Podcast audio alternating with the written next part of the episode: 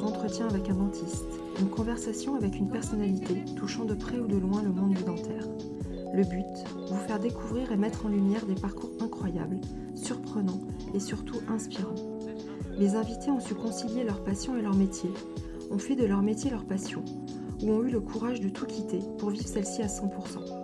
J'espère que leur écoute fera naître en vous l'envie d'explorer d'autres domaines, et pourquoi pas de vous lancer dans un projet qui vous tient à cœur. En attendant, je vous souhaite une très belle écoute. Dans ce huitième épisode d'entretien avec un dentiste, je vous emmène à la rencontre de Separ Zarine, un homme incroyable au parcours exceptionnel et aux multiples facettes. Chirurgien dentiste spécialisé en implantologie et en cas complexes, conférencier et formateur, et aussi boxeur professionnel. Avec Separ, nous avons un peu parlé de son enfance, beaucoup de boxe, de sa détermination et de son esprit de combativité, mais aussi des rencontres qui ont jalonné sa vie et qui ont influencé ses choix. Je vous laisse maintenant en compagnie de ses peurs et je vous souhaite une très bonne écoute. Dans ce nouvel épisode d'entretien avec un dentiste, j'ai l'immense plaisir d'échanger avec euh, peurs Zarine. Alors avec peurs, c'est une longue histoire parce que j'ai contacté peurs fin 2018 euh, on, aurait dû se rencontrer à différentes reprises et puis bah, à chaque fois un, événement euh, s'est mis euh, en travers de notre chemin. Aujourd'hui, j'ose pas dire grâce au confinement, nos, vies ont été un petit peu mises sur pause et on a enfin pu se rencontrer. et j'en suis vraiment ravie. Donc bonjour c'est peur. Bonjour Florence, bonjour tout le monde. Je suis ravi et merci de l'intérêt que tu m'as apporté depuis 2018. Et je suis ravi qu'on se rencontre pour de vrai, presque. La première question qui me vient, euh, c'est peur, c'est de, savoir un petit peu ce, quel, euh, quel, enfant, quel petit garçon tu étais. Euh, qu'est-ce qui t'a donné l'envie de, de ton esprit de combativité et cette détermination? Alors, pour être synthétique, j'étais un enfant très, très calme, très calme et très tranquille, à vrai dire. Et euh, j'ai eu deux enfances finalement. J'ai eu une première enfance qui était en Iran, euh, à peu près jusqu'à l'âge de 10 ans, puis euh, une venue en France, avec toujours une continuité malgré tout avec l'Iran, puisque euh, j'y retournais tous les ans, c'est-à-dire j'avais pas été coupé complètement. j'y retournais tous les ans et j'y retournais trois mois. On partait de mi-juin à, mi-septembre, ce qui fait que j'ai gardé cette continuité jusqu'à mes 18 ans, puis, puis j'ai encore continué après à, retourner régulièrement. Et si tu veux, voilà, il y a eu cette première enfance en Iran, puis cette deuxième enfance moitié France, moitié Iran. Et, euh, et j'ai eu des, le caractère qui a évolué un petit peu euh, en fonction du pays. Quel souvenir tu gardes de cette période de petite enfance? C'était pendant la, la guerre Iran-Irak. Tu t'en souviens un petit peu? Absolument. Ce qui est étonnant, tu sais, c'est que j'ai vraiment une mémoire très très vive sur, ce, sur cette période. Euh, c'est-à-dire que la période entre mes 5 et 10 ans sont particulièrement bien marquées dans mon esprit. Des fois, on en parle avec mon frère, ma soeur, je leur sors des, des scènes, des images, des sons, des, euh, comment était l'alerte rouge quand euh, il y avait les bombardements, comment tu vois. Et, vraiment, je suis, capable de, de, même de dire quel était le, euh, le ton et le, et le message, par exemple, de l'alerte rouge quand il fallait se, cacher dans les abris ou l'alerte verte quand c'était fini, pour te dire à quel point les, les, euh, la mémoire est précise sur cette période-là. Alors, est-ce que c'est le fait d'être parti d'un coup qui a fait que ça a vraiment euh, marqué dans l'esprit cette, cette période-là ou est-ce que c'était des phénomènes marquants? Je ne sais pas.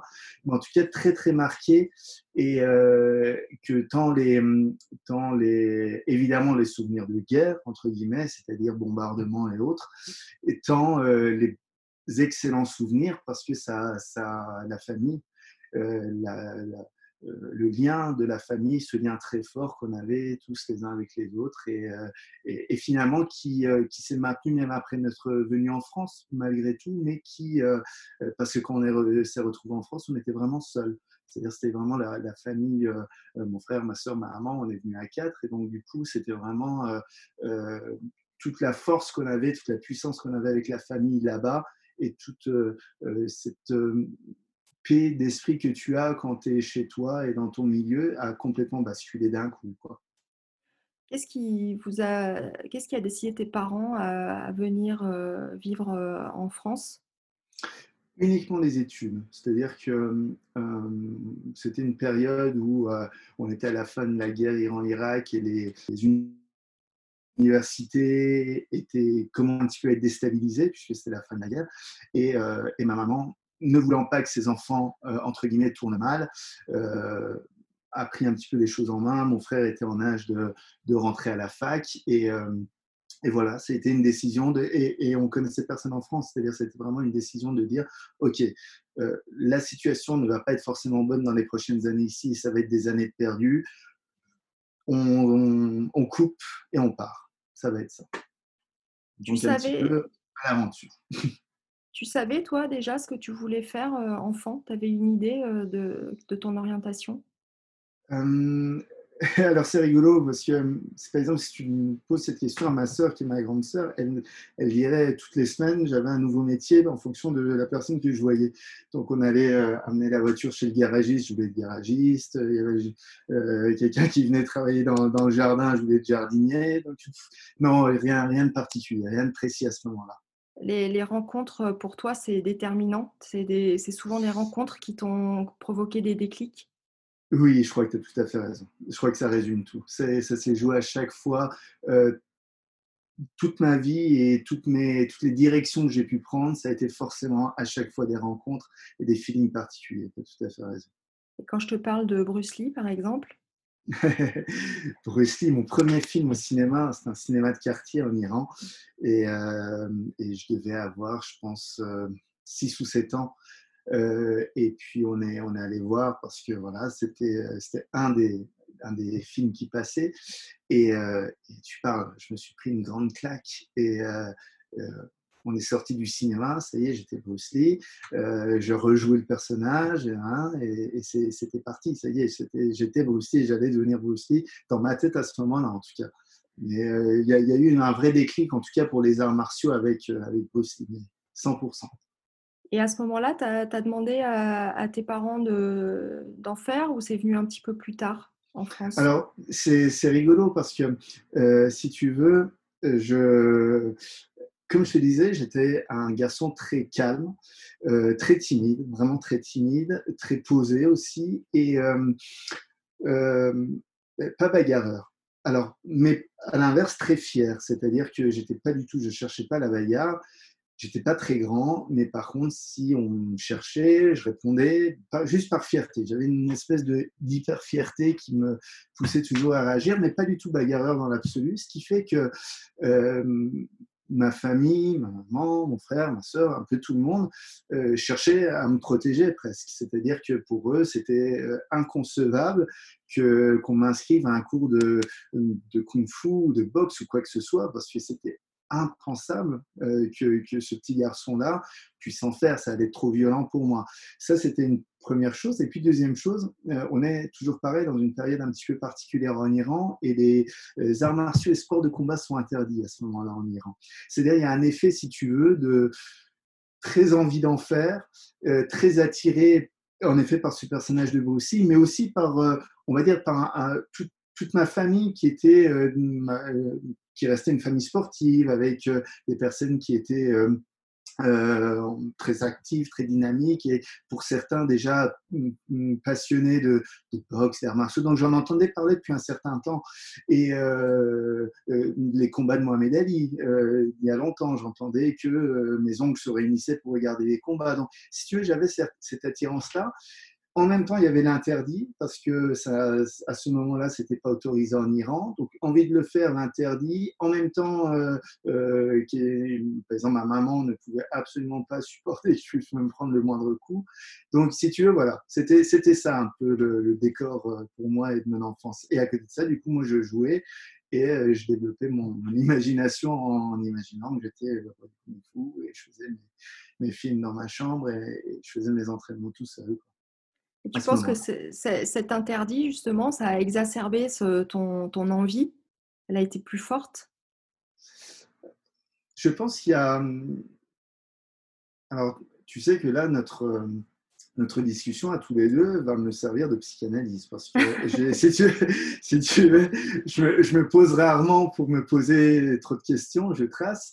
Ce qui fait que là, ça va, ça, me permettre. Alors, peut-être que je vais dire des bêtises et peut-être que dans, dans, deux mois ou six mois, je changerai d'avis sur les raisons, mais ça peut-être joué. Et puis, le phénomène, j'ai tout bien aimé me distinguer. C'est-à-dire que euh, si euh, cet art était, les arts martiaux étaient interdits en Iran, et ben, si moi j'en faisais, j'étais parmi les rares à en faire. Et ça, c'est quelque chose qui m'a un peu accompagné tout le reste, même maintenant presque. J'ai ce besoin un peu de me démarquer sur, euh, euh, dans, les domaines dans lesquels je suis. Donc je pense que ça, c'est un truc que j'ai depuis tout petit. Et, voilà. Donc on, va avancer un petit peu dans, ton parcours. Donc tu arrives en France euh, je, quel âge? 8, 8, 10 ans Oui, euh, en fait, je suis en CE2. Je suis en CE2, je ne fais pas la rentrée de CE2 en Iran. On arrive, donc je dois avoir, euh, quel âge? On est en CE2 Je pense 9 ans. Et, et donc on arrive, on arrive en France, on est, on est deux jours, enfin quelques jours avant les vacances de la Toussaint, donc on est au mois d'octobre. Et, euh, et, voilà, je dois faire ma rentrée en CE2. Il faut qu'on trouve une école, il faut qu'on trouve un appart, il faut qu'on trouve, euh, enfin, qu'on se mette en place en France, puisqu'on n'a aucun repère et aucun lien particulier euh, sur place. Donc il y a eu toute cette période-là où ça a été un petit peu l'inconnu jusqu'à ce que les choses se mettent en place. Et, et, ça a mis du temps à se mettre en place, à vrai dire. Mais voilà, j'ai eu la chance après de rentrer, en, rentrer directement en CE2 déjà, de ne pas perdre d'année à ce moment-là, heureusement. Et puis, euh, et puis voilà. Et d'ailleurs, c'est rigolo parce que, toute petite parenthèse, c'est que euh, au moment où je suis inscrit à l'école, on est deux jours avant, je me souviens vraiment comme si c'était hier, on est deux jours avant les, avant les vacances de la Toussaint. Et, euh, j'ai une excellente directrice qui m'amène dans une excellente classe avec une vraie maîtresse vraiment formidable, un amour. J'ai vraiment ça, ça fait partie des personnes euh, qui m'ont marqué. Cette magnifique directrice et cette super euh, maîtresse d'école me, reçoivent et quand même, l'école a commencé depuis un mois et demi et, les deux me disent à mon frère, qui était le seul à, parler un peu français parce qu'il avait fait l'école franco-iranienne, et lui demande bah, il a le choix, soit il rentre en classe tout de suite, soit on laisse passer les deux jours, après il y a les 15 jours de vacances et il fait sa rentrée après. Et donc, il me le traduit. Et moi, juste par fierté, je mourrais d'envie de rentrer chez moi et de revenir que trois jours après. Juste par fierté, je me suis dit, si je leur dis, bah non, je rentre chez moi, ça va faire le gars qui se dégonfle. Donc, j'aurais dit, non, non, j'y vais. Et ça, ça a été, je suis devenu une star euh, pour la directrice qui m'a, qui m'a adoré à ce moment-là, alors que je l'ai fait juste pour, euh, pour pas passer pour un dégonflé. Je mourrais d'envie de rentrer chez moi. Puis voilà, les choses ont été lancées. Donc, tu commences les, les arts martiaux euh, à quel âge, c'est peur alors, je commence les arts martiaux. Alors, du coup, je m'entraîne beaucoup déjà. Euh, je continue à m'entraîner beaucoup tout seul. C'est rigolo. Euh, je regarde les films, je regarde des passages de films, donc j'essaie de faire les mêmes techniques, les mêmes coups de pied. Et puis j'ai mon frère qui est, plus grand que moi et qui lui a, on a un petit peu fait et, euh, quand il était plus jeune, donc il montre certaines choses et puis il m'offre un livre et puis je travaille là-dessus. Mais la question ne se posait pas encore à ce moment-là et c'est vers mes 12 ans, je crois, mes 12 ans où j'ai un de mes copains de, classe avec qui je discutais beaucoup qui me dit écoute euh, j'ai trouvé un club il y a euh, dans ce club là il y a euh, ils enseignent le kung fu. Parce que c'était pas à tout prix je voulais faire du kung fu je voulais pas faire autre chose. Et il me dit écoute c'est j'ai trouvé un club puisqu'on était à Nancy j'ai trouvé un club si tu veux on y va on voit. Donc j'en parle à mon frère et il a fallu marchander longtemps pour que ma maman accepte que, que j'aille avec mon frère et peut-être que je m'inscrive au Kung Fu parce que, par, euh, par protection. Et, euh, et j'ai eu de la chance, je suis passé entre les mailles du filet, je ne sais toujours pas pourquoi, parce qu'en fait, le, euh, les cours de Kung Fu à ce moment-là n'étaient pas autorisés en dessous de 15 ans. Et moi, je ne sais pas ce qui s'est passé. Le, le, président du club, qui un, un monsieur d'un certain âge, qui était vraiment les, les, les, maîtres, comme on voit dans les films, a, je ne sais pas pourquoi, il m'a autorisé à y aller. Et puis, boum, ça a été le début de l'aventure en Kung Fu déjà pour moi. Et puis, euh, et puis voilà. Mais j'avais passé un deal alors.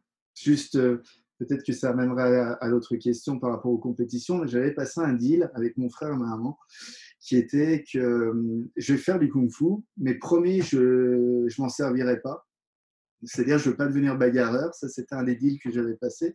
Et le deuxième deal, c'était que je ne ferai pas de compétition, euh, promis, tant que je ne serai pas euh, comment on pourrait dire, tant que je ne serai pas un super, super, super balèze, et, euh, je vous promets que pendant des années, je ne vais pas aller faire des compétitions à droite à gauche. si jamais un jour j'en fais, c'est que j'aurai un super niveau et que je serai intouchable. Et du coup, à ce moment-là, vous inquiétez pas, je ne craindrai plus rien puisque je serai trop fort pour qu'on me tape. Le, kung-fu, euh, il y a très peu de contacts. C'est plutôt un art martial, je pense, non, comme le karaté. Tu peux nous expliquer un petit peu? Alors en fait, le kung fu, ça doit être l'art martial où il y a le plus de contact, à vrai dire, dans tous les arts martiaux. C'est-à-dire euh, si tu veux, déjà en technique, c'est alors tu as beaucoup d'écoles différentes de kung fu. Moi, j'ai intégré une école qui était vraiment exceptionnelle et cette école, c'était des techniques euh, inspirées des animaux et vraiment très très très kung-fu, très chinois euh, comme on pourrait l'imaginer, avec vraiment un super premier prof puis puis d'autres qui ont suivi. Et si tu veux, il y, a, y, a, des contacts, il y a pas mal de contacts, et tu as des coups de poing, des coups de pied, des projections, des clés de bras. Tu as, as, vraiment tout, c'est très complet comme style. Et et d'ailleurs, une fois que tu en fais en compétition, c'est euh, bah, en arts martiaux, dans les arts martiaux, je parle pas sport de combat, mais en arts martiaux, c'est l'art martial où il y a en compétition le plus de contacts. C'est-à-dire là où, par exemple, au karaté, euh, il faut y aller à la touche. Euh, là, au kung fu, à cette époque-là, on cherchait déjà le chaos. Donc, c'était tout de suite, le contact était important. Donc, les, les années passent, tu, tu vas aller en faculté de chirurgie dentaire. c'était, c'était un choix dentaire ou tu t'orientais plutôt vers médecine au départ? En fait, mon objectif au tout début, c'était d'être footballeur, pour tout dire. Quand, donc, euh, donc je, voulais, je voulais à tout prix faire parce que autant je faisais des arts martiaux, autant je faisais beaucoup beaucoup de foot aussi à côté, pas en club, mais tout le temps. J'étais que ce soit en Iran ou en France. En Iran, j'étais tout le temps dans la rue en train de jouer au foot, et en France, euh, avec les copains du quartier, on était, on habitait près d'un parc, donc j'étais tout le temps en train de jouer au foot. Et euh, l'obligation de réussir, c'est-à-dire qu'on a tout lâché là-bas, tant par rapport à la famille que par rapport à nos biens aussi, à toutes ces choses. C'était une vraie passion le foot pour moi. Le foot et le kung fu, c'était deux passions. Et, euh, et, je voulais vraiment, vraiment, vraiment faire du, faire du kung fu. Et, pas, du coup, pardon, du foot. comme je te disais, pour un devoir de réussir, c'est-à-dire que euh, le, fait de, vouloir être footballeur était trop, euh, n'était pas suffisamment sûr pour euh, se permettre d'aller dans ce domaine-là, puisque ça engageait finalement toute ma famille. Et euh, ça veut dire que finalement, si je réussissais ou si je réussissais pas, et surtout si je réussissais pas, tous les sacrifices que tout le monde avait fait, on, l'avait fait tous ensemble, n'allaient pas aboutir. Donc je ne pouvais pas me permettre de faire ça. Et, et, on va dire par respect par rapport à tout ça, la question ne se posait pas. Et, euh, et, du coup, je me suis dit, voilà, on part sur le médical. Et euh, à la fin de la première année de médecine, j'ai été pris en dentaire. Euh, c'est-à-dire que j'étais, c'était ma première première année. Donc j'avais la possibilité de garder ma place en dentaire et retenter médecine si je voulais ou, continuer vers dentaire. Et, et comme j'ai, j'ai horreur de perdre du temps, j'ai continué à tracer dans la direction qui s'était ouverte parce que parce qu'en plus j'ai eu, le conseil de mon frère qui était avant moi, qui, euh, qui lui euh, euh, avait fait médecine, ma sœur avait fait dentaire. les deux étaient juste avant moi. Mes, parents n'étaient pas du tout dans le médical, donc c'est vraiment mon frère, ma sœur et moi. Et, à partir de là, j'ai tracé vers, tracé vers dentaire. Et au tout début, pour être vraiment sincère avec toi, sans grande passion. Mmh. Donc, je faisais dentaire. Et puis voilà, et puis ça avançait. Je faisais le, je faisais le job pour que les années passent et que. C'est le modèle de, de, ton frère et de ta sœur qui t'a donné envie de faire des études médicales de ou il y avait d'autres raisons? Tu voulais, faire de la santé pour t'occuper des autres ou? Heu, je pense qu'en fait, il y a eu à la fois évidemment mon frère, ma sœur, mais il y a eu aussi tout un contexte, je pense, d'enfance malgré tout, où, heu, notamment dans la heu, que ça soit au niveau de mes parents, que ça soit au niveau de ma grand-mère également qui me racontait des choses et qui, et qui mettait toujours le, on va dire le domaine médical comme quelque chose d'un petit peu, sacré dans le sens de l'aide aux autres et de ce qu'on peut apporter aux autres et et comment on peut rendre des services et je pense que c'est tout ça aussi qui a, heu, inconsciemment travaillé dans ma tête et qui m'a orienté aussi là-dessus et pas vers un autre métier. Parce que depuis vraiment la petite enfance, j'ai beaucoup, beaucoup, beaucoup été, heu, baigné par, heu, par cet esprit sacré du domaine médical. Comment tu as vécu tes années de fac? Hem, je m'ennuyais beaucoup en fait, c'est-à-dire que j'avais l'impression mais tu sais, j'ai eu le j'ai eu le même souci, heu, j'avais le même souci au collège et au lycée et puis du coup, je l'ai eu aussi à la fac, c'est-à-dire que j'avais l'impression qu'on on passait trop de temps, heu, là où on pouvait tout, tout condenser. Et du coup, j'ai et comme j'ai un alors on va parler psychologie, j'ai un vrai problème avec le temps. J'ai un vrai, vrai problème, c'est-à-dire que, je ferai la petite parenthèse tout à l'heure pour pas de pas partir sur un chemin, mais je te dirai quel est mon problème avec le temps. Et du coup, j'avais vraiment, mmh, l'impression de perdre mon temps, ce qui fait que je faisais ce que j'avais à faire. Et à côté de ça, je m'entraînais beaucoup parce que je trouvais que j'avais malgré tout le temps de m'entraîner. Si on s'organisait correctement, on pouvait s'entraîner, heu, parce qu'il y avait du temps perdu à droite, à gauche et du coup, il y avait moyen de de les utiliser d'une certaine façon et je les utilisais du coup le soir et puis, je lisais également beaucoup parce que l'histoire l'histoire m'intéresse beaucoup, les religions m'intéressent beaucoup, donc ça ça m'a permis tout ça pendant cette période et puis évidemment mes amis de fac avec qui, avec qui j'ai passé vraiment d'excellents moments. C'est-à-dire que, heu, la fac m'a apporté tout ça. Il y a eu à la fois évidemment le diplôme final, mais également les rencontres que j'ai pu avoir et puis malgré tout ce que j'ai pu faire à côté, notamment, hem, ouais, que ce soit les entraînements le soir, ce qui fait que je sortais pas beaucoup. C'était plutôt des entraînements, donc c'était un choix et puis, et puis en fait, quand je suis arrivé dans les dans les toutes dernières années, de fac, j'ai étant bercé par les arts martiaux, j'avais à tout prix envie de découvrir une partie de la culture chinoise et c'était la médecine chinoise. Donc du coup, heu heu, je me suis renseigné, il y avait un diplôme d'acupuncture, c'est un diplôme interuniversitaire d'acupuncture qui se passait à Strasbourg et heu, donc moi j'étais sur Nancy et c'était sur 3 ans et c'était 1 fois par mois et du coup, j'en ai parlé à mon frère qui lui était bien lui avait fini ses études et en fait, lui aussi était très intéressé, ce qui fait que j'ai eu la chance, l'immense chance de me retrouver avec mon frère, heu, pendant ces 3 ans où on est allés on se retrouvait tous les 2 à partir à Strasbourg ensemble, aller suivre les cours, heu, à la fac de médecine et faire de la médecine chinoise. Pendant 3 ans, on a été, heu, vraiment là-dedans et ça a été un vrai plaisir et j'ai réussi à décrocher le diplôme. J'étais, vraiment, vraiment, vraiment content et puis voilà et puis la la fac s'est terminée et j'a j'avais fait en sorte de de de sentir que j'avais pas perdu mon temps.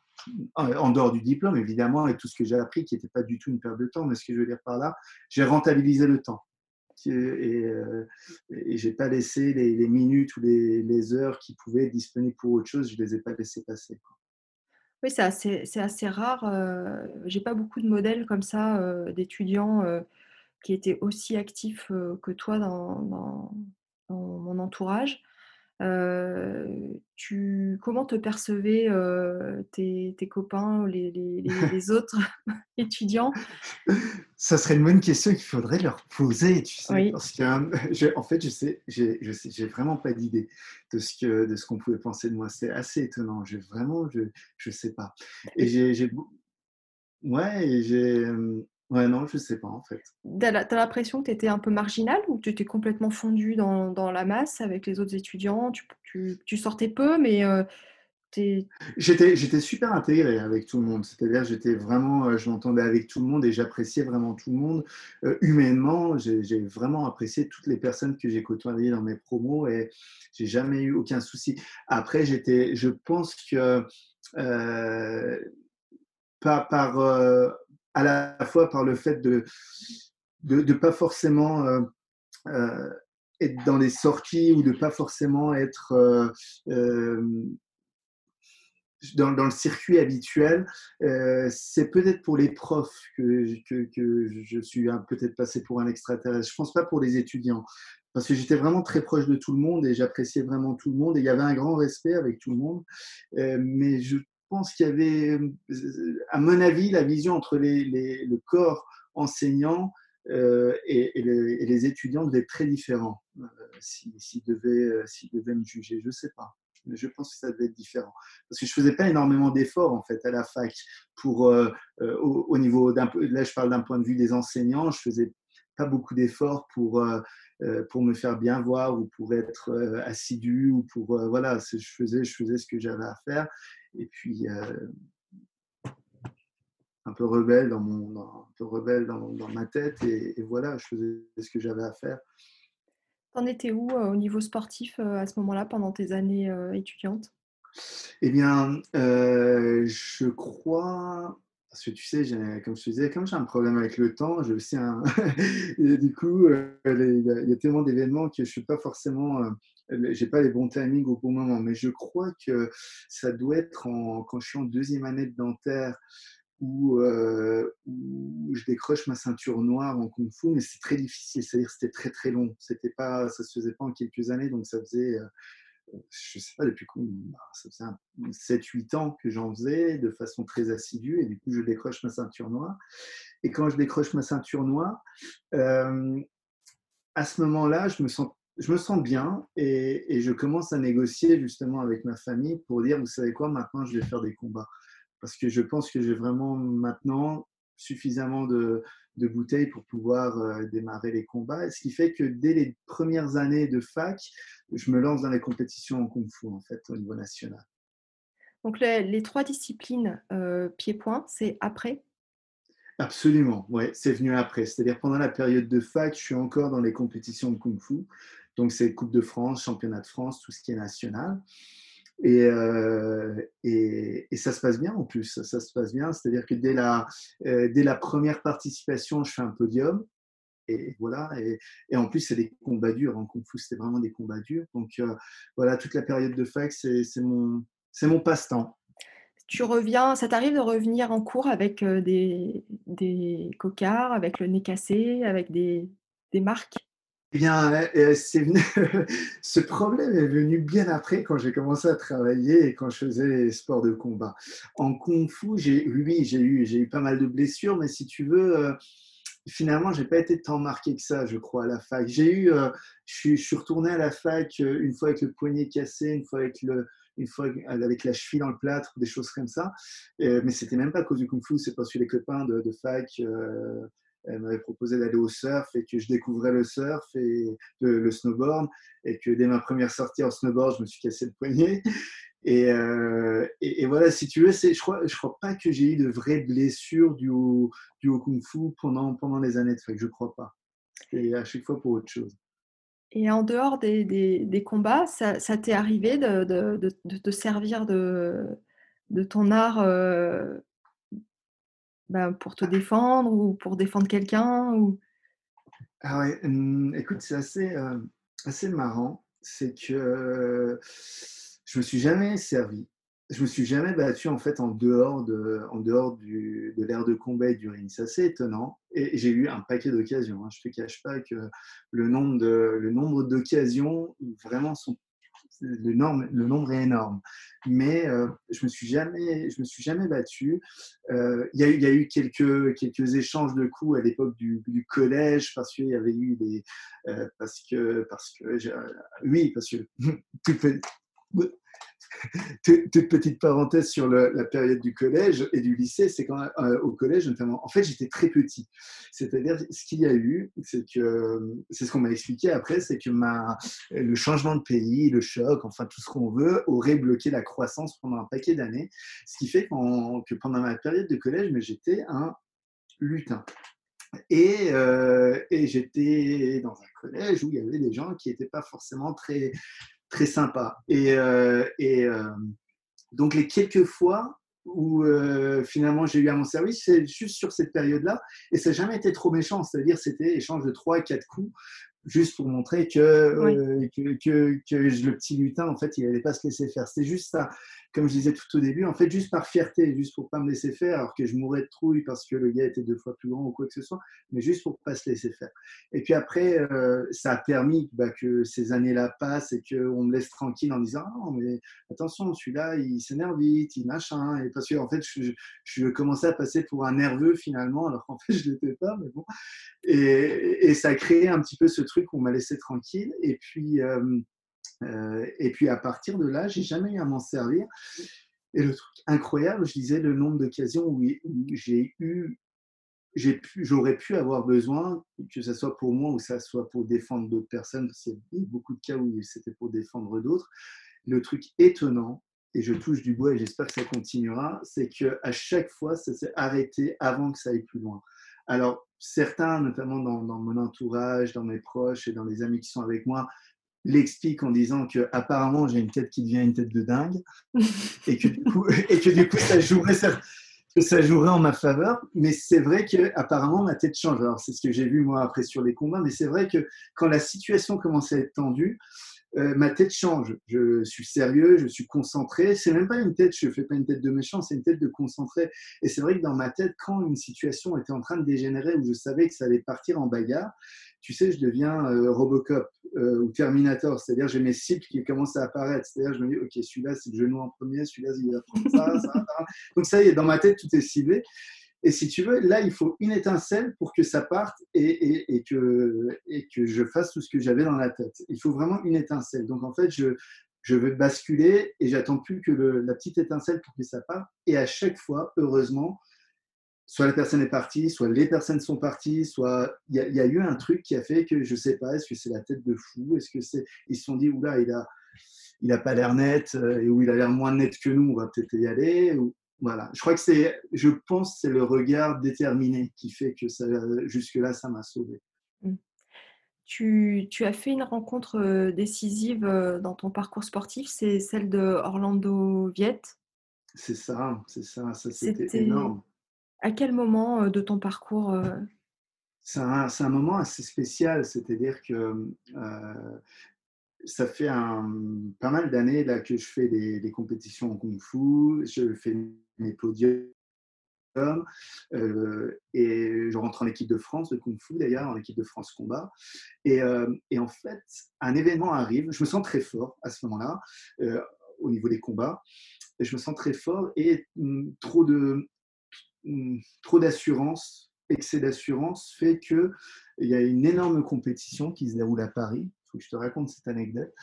Euh, une énorme, euh, il y a, je sais plus, ça devait être euh, la Coupe de France ou quelque chose comme ça. Et je dois participer et tous mes copains sont venus de, de, de, Nancy, tout ça, tout le monde a fait 3-4 heures de route pour venir, ça se passe à Paris. Et je me sens super bien et je sais contre qui je vais faire le premier combat et je sais que je vais l'écraser dans ma tête. Et, euh, et, donc, en plus, je fais le malin, je fais le malin avant dans le public en disant ouais, ça va aller vite, je vais faire ci, je vais faire ça et tout. Clignez pas des yeux, ça va, ça va être, euh, ça va être un combat flash. Bref, j'y vais et je me prends un chaos. Je me fais surprendre et je me prends un chaos. Et en réalité, si tu veux, ce qui m'arrive, c'est un truc très bizarre. Je me prends un chaos à retardement. C'est-à-dire un gros traumatisme crânien. Euh, c'est-à-dire que je tombe pas, je perds pas connaissance, il n'y a pas le blackout comme on peut voir euh, certains qui sont couchés par terre et qui se relèvent plus. Moi, je tombe, je me relève tout de suite, l'arbitre me compte, je, je monte mes gants et je fais non, non, c'est bon, c'est bon, j'y retourne.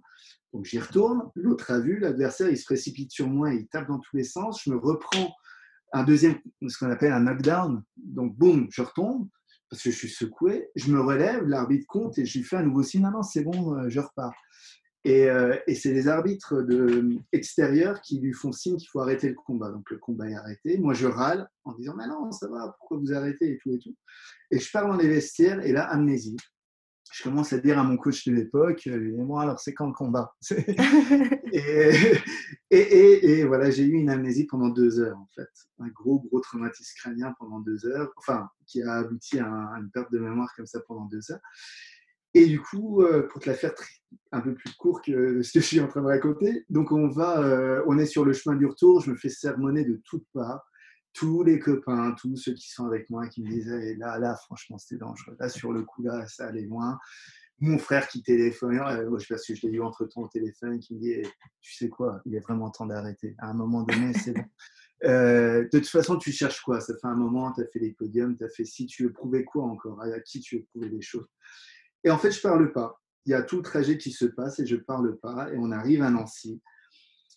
Et quand on arrive à Nancy, tout le monde attendait un peu le verdict, tu sais, genre, bon, ben voilà, il a réfléchi les 4-5 heures de route, maintenant il va nous dire, ok les gars, je vais arrêter, je vais, me mettre à l'enseignement ou je sais pas quoi. En fait, on arrive et ils me disent, alors, tu as réfléchi Je ouais, ouais. En fait, je suis trop dans ma zone de confort. À partir de maintenant, je vais arrêter les combats en kung-fu. Il faut que je passe professionnel en boxe pied-point. Parce que kung-fu, c'est amateur. Et maintenant, je ne prends plus assez au sérieux. Donc, on va passer à, à l'étape au-dessus. On va passer en boxe pied-point, en pro. Et la meilleure personne pour ça, c'est Orlando Heath, qui était en, fait, si tu veux, qui est un combattant, mais c'est une légende. C'est-à-dire que pour ceux qui connaissent, c'était l'époque des, Hollandais qui défiaient les Thaïlandais sur leur terre. C'était Ramon Dekeb, Ramon Dekez, Rob Kaman et Orlando Heath. C'était des gens comme ça qui partaient, qui battaient les Thaïlandais sur leur terrain. Et moi, je le suivais, si tu veux, à ce moment-là, en, en cassette vidéo. C'est-à-dire que je récupérais après pour regarder tel ou tel combat qui était passé. Donc, le gars, ça faisait des années que j'en entendais parler. Et c'était un Hollandais, donc qui est d'origine surinamienne. Et lui, il s'est retrouvé à Nancy tout simplement parce que euh, c'est un, on va dire, euh, euh, une rencontre. et, et c'est son ex-femme, et, enfin sa femme de l'époque, avec qui il s'est installé à Nancy. Et voilà pourquoi il est à Nancy à ce moment-là. Et du coup, je me dis, euh, et il veut pas partir de Nancy parce qu'il veut rester malgré tout euh, proche de ses enfants. Et, euh, et, du coup, je dis, quel meilleur entraîneur que, le, que la légende vivante 200 combats, le gladiateur, il faut que j'aille le voir lui. Donc, donc le lendemain, je me suis pointé chez, chez lui en fait. Je suis allé toquer à la porte pour lui, pour lui demander de m'entraîner. Et c'était folklorique. Et il a accepté tout de suite? Non, c'était, c'est un, personnage, Orlando. C'est un personnage. C'est quelqu'un avec qui je suis très, très, très proche. Parce que tu imagines depuis le temps et tout ce qu'on a partagé. À ce moment-là, je ne le connais pas, ce personnage. Il est, il est très bizarre. C'est-à-dire, il me fait rentrer chez lui. Je m'installe, on s'installe au bureau. Il me dit alors, raconte, qu'est-ce que tu fais là? Donc, je raconte. Et puis, je lui dis pourquoi je suis là. Il me dit ok. Il me dit, tu sais quoi, moi, j'ai pas de temps à perdre.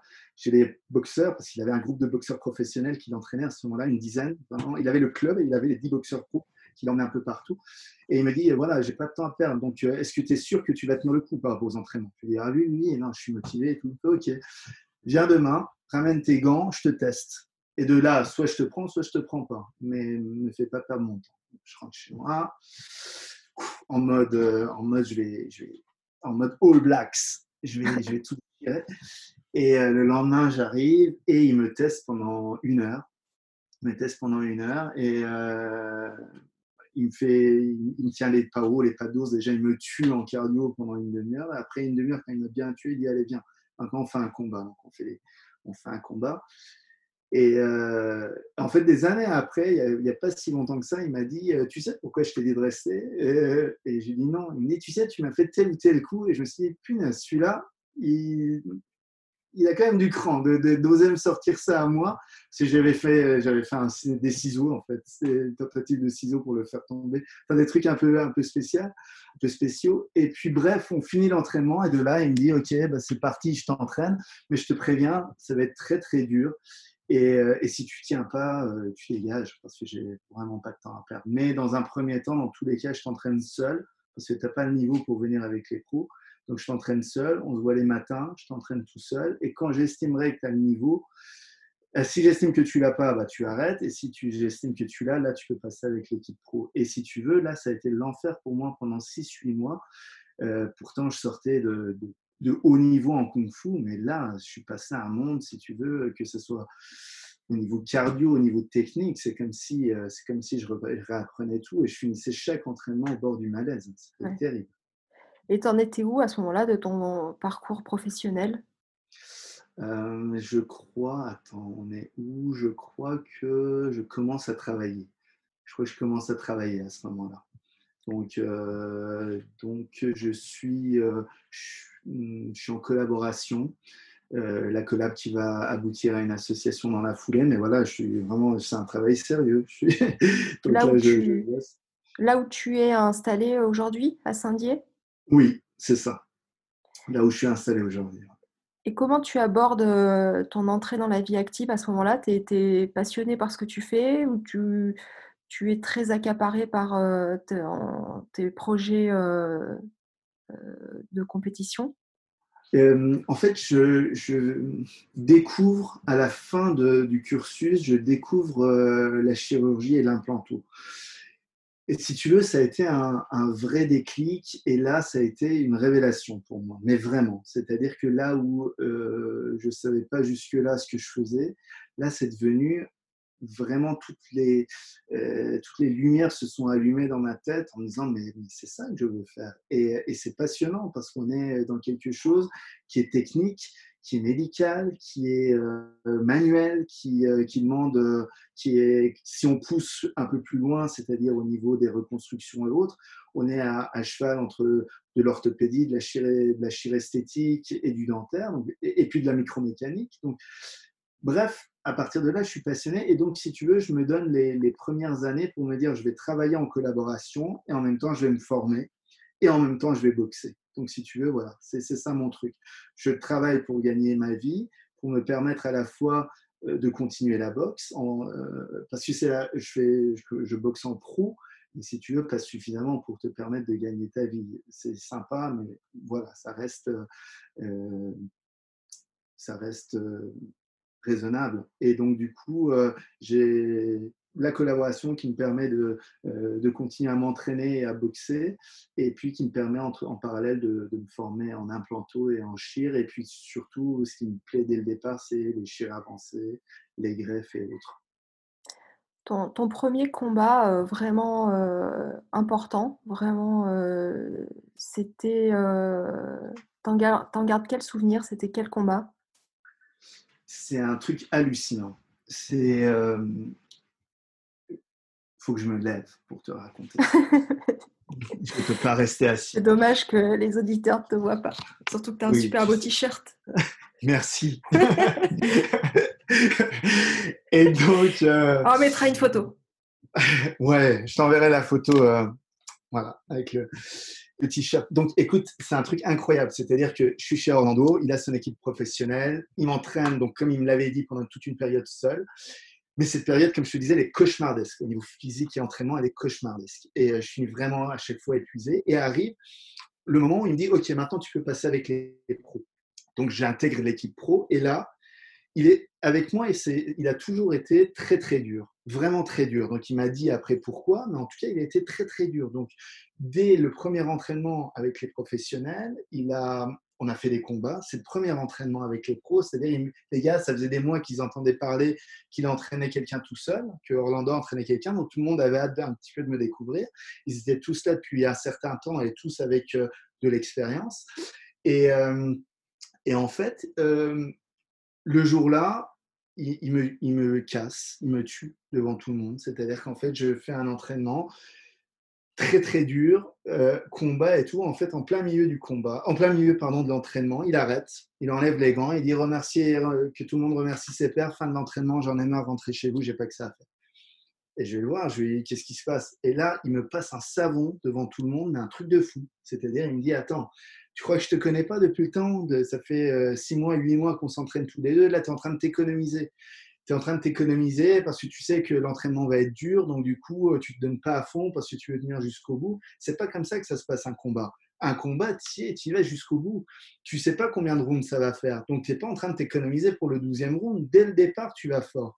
Et euh, je vois bien, quand tu es avec moi ou avec un tel, qui était un des boxeurs les plus forts, et ben, tu es, es, sur la réserve. C'est comme ça que tu veux devenir champion. Je vais te dire un truc, reste chez toi, regarde la télé, parce que tu n'y arriveras pas. Il fait, quand on est en face d'un champion, c'est pour le détrôner, c'est pour être meilleur que lui. Si c'est pour le trop le respecter, être en dessous, c'est pas la peine. Reste chez toi. Et là, je suis comme un fou, je remets les gants, je fais non, non, c'est bon, ok, c'est parti, j'ai compris. Mais non, non, c'est trop tard, justement, tu n'as pas compris. Tu as laissé passer ta chance, tu l'as pas saisie, et ça y est, le combat est fini. Il dit, c'est comme ça la vie. Maintenant, c'est pas euh, on se rend compte, on remet les gants, on remet les compteurs à zéro, on repart. Non, non, c'est fini. Donc rentre chez toi, tu réfléchis à ce que je t'ai dit. Soit c'est bon et tu reviens demain matin et les entraînements vont, devenir encore plus durs, soit euh, bah, reste chez toi, il n'y a pas de souci. Et tu pars. Je n'ai pas dormi de la nuit, je reviens le lendemain, je suis comme un fou. Là, je suis les 15 du All Blacks réunis en une seule personne, viens, tu vois, en mode euh, peinture de guerre. Et, et, je continue comme ça et les mois sont encore pendant quelques mois vraiment horribles. Et alors, tout ça pour dire, par rapport au combat dont tu parlais, donc j'ai quand même un paquet de combats derrière moi en kung fu, mais j'ai pas encore de combat professionnel en boxe. J'ai eu que les entraînements très durs. Et donc, un jour, il m'appelle et il me dit, c'est père, tu peux passer ce soir? Il y avait tous les autres boxeurs, donc euh, j'arrive. Il me dit, ok les gars, j'ai un truc à vous annoncer. Euh, on m'a contacté pour euh, les championnats du monde en kickboxing. Donc là, on est en 2005. Il dit c'est les championnats du monde de kickboxing. Donc, c'est dans telle catégorie. Et dans cette catégorie-là, on avait deux, trois super bons boxeurs avec de l'expérience. Et il dit ils m'ont demandé un boxeur de, chez moi. Ils veulent un challenger.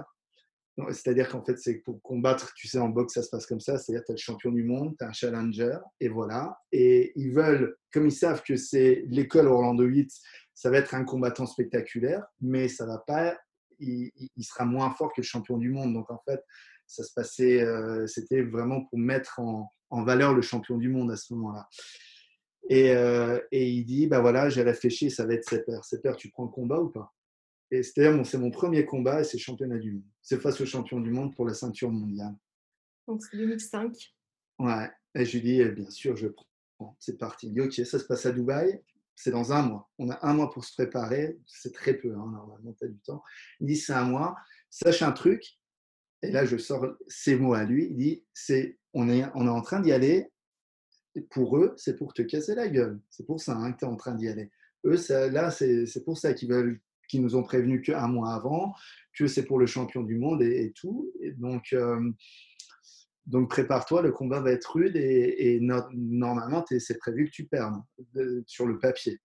Donc à toi de faire la différence. Donc là, pendant un mois, on s'entraîne. Enfin, déjà, on s'entraînait beaucoup, mais là, je commence à rentrer, si tu veux, dans, le, mode psychologique d'un championnat du monde.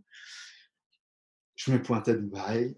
C'est mon rêve parce que je suis en train d'aller accompagner de la légende Orlando Vitt, le gladiateur. C'est comme si au foot, qui prenait par l'épaule pour aller, euh, pour aller euh, faire un match. Donc là, je suis avec lui. On arrive, accueil de dingue. Euh, et c'est une soirée privée organisée pour, pour l'émir de Dubaï et pour le prince de Dubaï.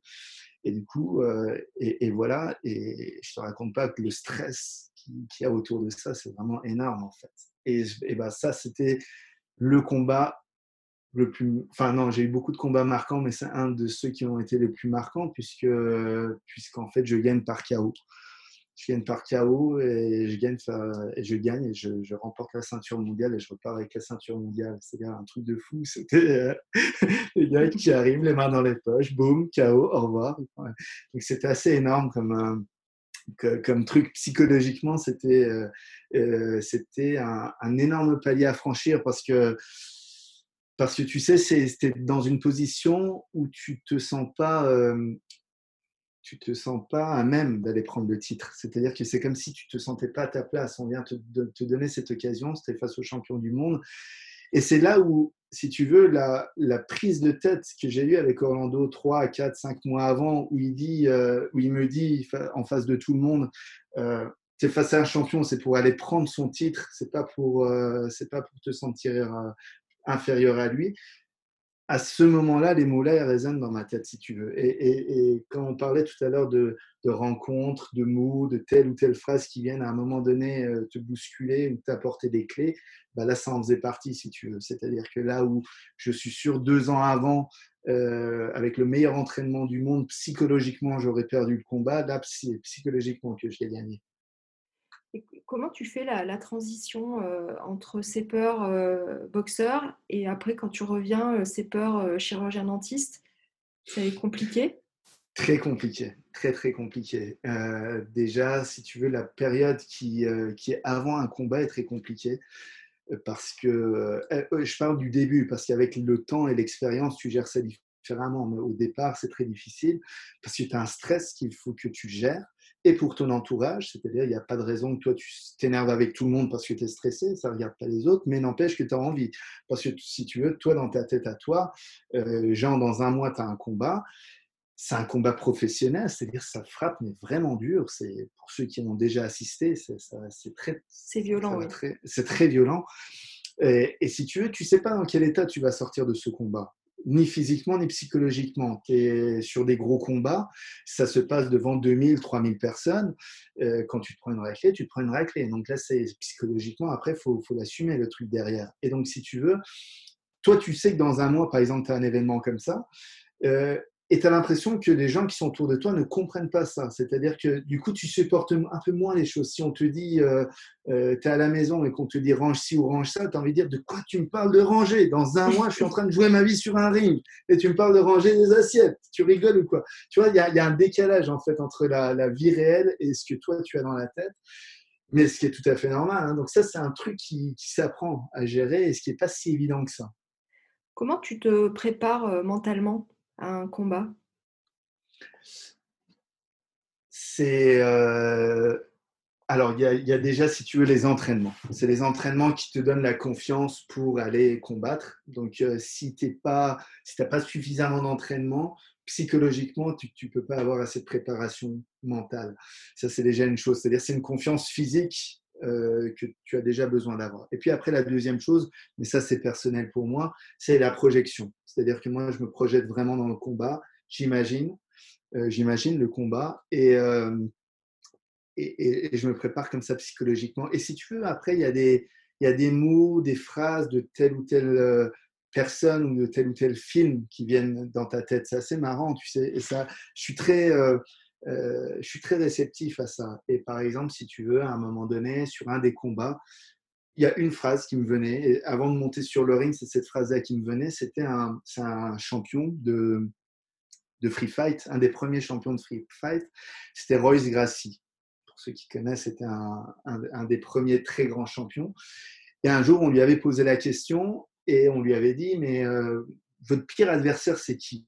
Il me dit, ben, pire adversaire que j'imagine en face de moi. Il a quatre bras, six jambes, il a six poumons et quatre cœurs. Et parce qu'il n'y a que quelqu'un comme ça qui peut me déborder. S'il a deux jambes, deux bras, une tête et un cœur comme moi, je vois pas pourquoi je serais moins bon que lui. Et si tu veux ça, par exemple, bim, c'est ce truc-là qui me venait dans la tête. À un autre moment, euh, euh, j'avais eu euh, on m'avait annoncé un combat avec une différence de points importante et, un niveau de la personne qui était vraiment, c'était une personne qui, avait un, très gros palmarès. Et si tu veux, euh, personne ne voulait aller l'affronter. Et donc moi j'avais accepté le combat, mais après il fallait que je me prépare psychologiquement. Et le truc qui a fait, euh, un des déclics, une des phrases qui me revenaient, c'est euh, quelques temps avant, je regarde le film, tu sais, 3 avec Brad Pitt. Mmh et au début du film, tu as Brad Pitt qui, est, euh, qui doit affronter un géant. Et, Brad Pitt, euh, il y a un petit garçon qui va le chercher parce qu'il ne s'est pas réveillé, il est entre les bras de plein de femmes. Et euh, le petit garçon va le réveiller en disant Mais viens, viens, tout le monde t'attend sur, le, sur le, le, champ de bataille. Et en fait, il y avait le géant qui l'attendait. Et tu as Brad Pitt qui sort, qui s'habille et tout, et qui est en train de monter sur son cheval. Et il y a le petit garçon qui lui dit T'as pas peur? Et puis, euh, c'était une phrase de ce genre, t'as pas peur? et tout, et il dit, ben non, et il dit, euh, parce que, et le petit garçon lui dit, tu sais, parce que c'est vraiment un géant. Moi, si j'étais à ta place, je, franchement, j'y serais pas allé. Et lui, il fait, et là, c'est la phrase magique, il lui dit, bah, tu sais, le monde ne se souviendra pas de ton nom alors. Et il s'en va. Et la phrase là, si tu veux, c'est une phrase qui revient souvent dans la tête. Quand il y a une épreuve importante, quand il y a quelque chose qu'il faut franchir, tu me dis, attends, tu veux qu'on se souvienne de toi ou pas? Allez, vas-y et bim, et je franchis l'obstacle. Et ça, ça a été le cas sur certains gros, gros combats. Au niveau euh, professionnel, toi, tu t'es spécialisé euh, à peu près dans ces années-là en implantologie et surtout en gestion de cas complexes. tu, tu, vois des similitudes, enfin en tout cas, ça, ça t'aide dans ton exercice cette, cette combativité, cette, cette hargne, je ne sais pas ce qu'on peut, comment on peut qualifier ça. Je, pense que ça. En fait, il y a plusieurs choses qui m'aident, je pense. Après, je pense que c'est tout un ensemble. Hein. C'est-à-dire, je pense que c'est à la fois euh, la personnalité, à la fois ce que tu fais à côté, à la fois ton vécu, les combats. Après, je pense voilà, c'est un cocktail. Mais en effet, je pense que ça aide d'une part par rapport au calme et à la maîtrise. Je pense que ça aide. C'est-à-dire que c'est vraiment euh, pour, pour, venir me perturber pendant une chirurgie, pour me stresser pendant une chirurgie, quelle que soit la situation, il faut vraiment y aller. Euh, je ne sais même pas si, c'est jouable. Ça, donc, euh, donc il y, a, une sorte de, de, calme. Et je pense que ça, c'est mon, mon, plus grand, euh, mon plus grand atout, c'est ma zen attitude pendant les chirurgies. Je pense. Après, tu as, 2000, 2007 donc, euh, tu, deviens vice-champion euh, du monde en full contact. C'est une autre. Oui, euh, c'est encore une autre discipline. Ouais, il y a trois disciplines en pied-point. Kickboxing, boxe taille et full contact. Et donc, j'ai décroché la ceinture en kickboxing. Et à ce moment-là, j'ai. Ouais, on est, on est deux ans après. J'ai fait d'autres combats entre temps. Mais là, d'un coup, on me propose de, combattre le champion du monde de full contact et, de prendre la ceinture. Et. Et puis, ouais, j'y vais. Alors, il fallait que je perde du poids, donc je perds du poids. Donc, c'est un peu compliqué parce que. Voilà. Et puis, et puis, je fais, je fais. Et puis, le, combat, le combat se passe pas comme il faut. Le, ce, combat-là, il est, il est étonnant parce que c'est mes 30 ans en 2007. J'aime pas donner mon âge, même si. Donc voilà, on est en 2007 et, et j'ai 30 ans. Et c'est le jour de mes 30 ans, c'est le 5 mai. Et ce combat-là, pour moi, j'ai toutes les étoiles, si tu veux, c'est tous les astres qui sont alignés. Ça se passe au Luxembourg. Ça veut dire que pour une fois, parce que je combattais à chaque fois très loin, là, pour une fois, tous les gens qui ont envie pouvaient venir, puisque c'était au Luxembourg et c'est pas si loin. Donc en gros, c'était le jour de mes 30 ans, 5 mai, championnat du monde, nouvelle ceinture. La salle est remplie que presque par mes, par mes amis et familles et supporters truc de fou, une ambiance de dingue et tout. Euh, très, très prestigieux en plus comme soirée. Donc, et c'est là où euh, euh, j'ai tellement, comme quelques années avant finalement, comme quoi tu apprends tes erreurs et puis des fois tu tombes à nouveau dans les mêmes erreurs. Un peu comme le chaos que je m'étais pris quelques années avant, eh bien, ce soir-là, j'ai l'impression que tous les as sont alignés pour moi et que c'est pas possible que je perde. Et en fait, je perds. Et je perds et, je, me fais, toucher assez rapidement, ce qui fait que après je tiens. Mais c'est un combat qui été, c'est un des combats qui été le plus dur, mais proche à regarder parce qu'en fait j'étais touché dès la première ronde en fait, j'ai pas, pas lâché, euh, mais j'avais, déconnecté au niveau de la tête, ce qui fait que j'avais plus de, plus de, liaison euh, pied-point. Mon cerveau n'avait plus à commander très vite. J'étais devenu lent. C'était très bizarre, comme si tu avais une connexion qui, qui se faisait pas. Ce qui fait que j'arrivais pas à remonter ma garde au bon moment, bloquer au bon moment. Tout était devenu plus long. Ce qui fait que pendant des rondes et des rondes, je me suis pris des coups, des coups, des coups, des coups, mais je lâchais pas. C'est-à-dire à chaque ronde, où mon coach disait oh, Tu sais, on va arrêter. J'ai dit Non, non, c'est bon, je vais l'avoir sur un coup. Je vais, je vais, le toucher. Sur un coup, je vais le faire tomber. Et voilà, et le combat avance. Et je cherche le coup dur sur un coup. À un moment, je le touche, il tombe. Sauf que lui, il a réussi à, se relever, récupérer plus vite. Et comme on est un peu plus vers la fin du, combat, euh, mes coups ont moins d'impact. S'il l'aurait pris certainement au premier round, ça aurait fait autre chose. Mais là, on est au septième. Bref, et puis je perds le combat là. Et du coup, à partir de ce jour, je commence à, à ne plus du tout être. Euh, euh, superstitieux. C'est-à-dire que là où je pensais que tu avais plein de signes, mmh. en fait, je me suis rendu compte qu'il ne fallait pas s'accrocher aux signes. C'est assez marrant, mais ça, ça a été un déclic aussi pour moi. Donc toi, tu, tu vis cette, euh, ça comme un échec? Ça t'a marqué? Non, non, non. Euh, et évidemment, c'est un échec évidemment. Hein. C'est comme, tous les combats que tu peux perdre ou que tous les mauvais coups qui peuvent arriver dans la vie. Mais, euh, mais si tu veux, non, non, c'est juste, euh, c'est juste une marche d'escalier que, que, tu loupes à un moment et que, que voilà, mais ça t'empêche pas de monter le reste de l'escalier. C'est comme ça que je le vois. Donc si tu veux, euh, chaque combat, quelle que soit l'importance, quel que soit le titre, comme, comme chaque autre domaine de la vie, pour moi, c'est juste des marches d'escalier si tu veux. Et des fois, tu es capable de les franchir, des fois non, des fois tu glisses, des fois tu repars. Puis voilà, l'important, c'est juste de continuer à monter. Et, c'est ce que je te disais tout à l'heure quand tu disais que j'ai un problème avec le temps. Euh, oui, je t'ai coupé, je crois. Non, non, vas-y, je t'écoute. Euh, quand, je disais, tu sais, euh, j'ai un vrai problème avec le temps, c'est-à-dire que beaucoup de personnes le disent très régulièrement en disant il faut vivre chaque jour comme c'était le dernier, etc., etc. Beaucoup de personnes le disent. Je peux te le jurer que chez moi, c'est viscéral. C'est-à-dire qu'en fait, c'est un, euh, c'est quelque chose que j'ai vraiment à l'intérieur de moi, mais depuis très longtemps. C'est-à-dire que, alors, certainement dû à cause de, de l'enfance, la guerre, beaucoup de proches que j'ai perdus, pas forcément pendant la guerre, pour, des, pour d'autres raisons, euh, des, les séparations à chaque fois de changement de pays. Bref, tous ces phénomènes ont fait que je me suis rendu compte en fait que rien ne dure mais vraiment rien. Et euh, ni les personnes, ni les événements, ni les bonnes choses, voilà, c'est comme ça. Et, euh, et, si tu veux, ça, c'est incrusté dans ma tête. Ce qui fait que je fais, depuis que je suis petit, je fais une course contre la montre, c'est-à-dire comme si ça allait s'arrêter et que j'aurais pas eu le temps de vivre tout ce que je dois vivre. Et donc, je suis en perpétuel. C'est pour ça qu'en dentaire, quand je parlais de la fac, je tenais pas en place et qu'il fallait que je fasse autre chose. C'est pour ça qu'au lycée ou au collège, c'était pareil. Et c'est pour ça que dans les années qui ont suivi et euh, pendant que je travaillais et même aujourd'hui, je suis obligé de, faire comme ça parce que sinon, euh, j'ai l'impression que j'ai l'impression que j'ai pas profité 100% du temps qui m'a accordé. Or, euh, or, en fait, dans une journée, on peut faire pas mal de choses si tu si tu prends, si tu pioches des minutes à droite à gauche, si tu finalement, on peut sur une journée, sur une semaine, sur un mois, venir récupérer des minutes, des heures et, faire des choses qu'on pensait ne pas pouvoir faire. À quel, euh, donc après, as, au niveau, on va revenir un petit peu au niveau professionnel. Tu as eu envie de monter euh, un centre de formation sur JTEC Tout à fait. En fait, euh, si tu veux, on a donc sur, hmm, comme je te disais, une fois que moi je m'étais formé en parallèle des combats en même temps sur les chirurgies, on a eu la chance d'avoir énormément de cas et énormément de chirurgie. Ça, c'est une vraie chance. C'est-à-dire que non seulement déjà j'étais dans une équipe, c'est-à-dire on était un cabinet, euh, une structure à quatre, mais en plus, euh, si tu veux, j'ai pas fait de calcul au moment où je me suis installé.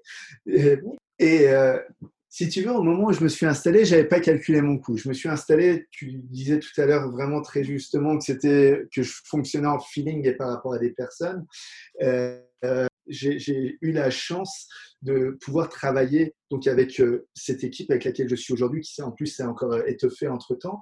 Mais euh, j'ai juste me suis installé à Saint-Dié juste parce que c'était ces personnes-là.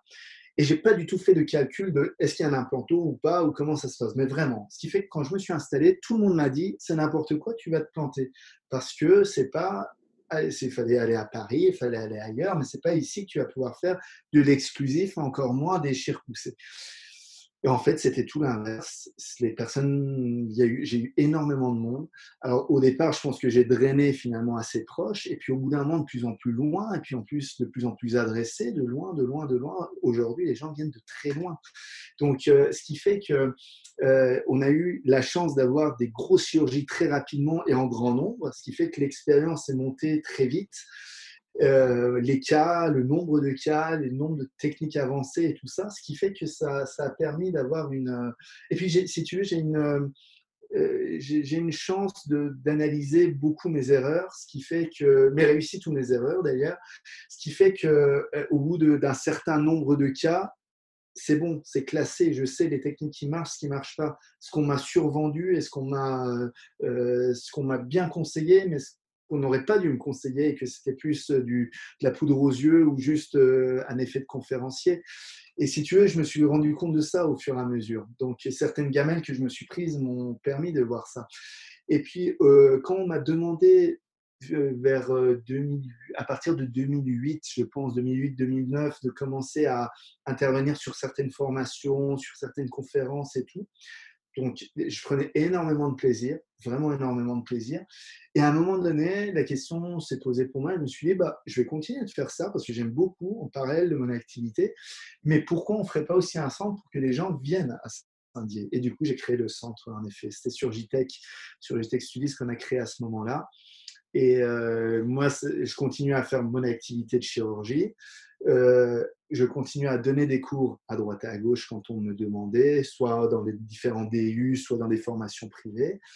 Euh, J'intervenais sur différents congrès, en national ou en international. Et puis, en même temps, quelques fois par an, on a organisé quelque chose à Saint-Dié et des gens, euh, gens venaient. Et euh, ce qui fait qu'aujourd'hui, on euh, on a cette grande fierté d'avoir à la fois sur les formations des personnes qui viennent de loin, de partout en France, et on a eu de la chance aussi de faire des formations internationales où les gens sont venus très loin. Et euh, là où on pensait finalement, sans calcul d'ailleurs, que Saint-Dié étant très isolé allait être un handicap, en fait, finalement, on est à une heure de Bâle, Mulhouse et de Strasbourg, et donc les aéroports, et finalement, ça va très vite.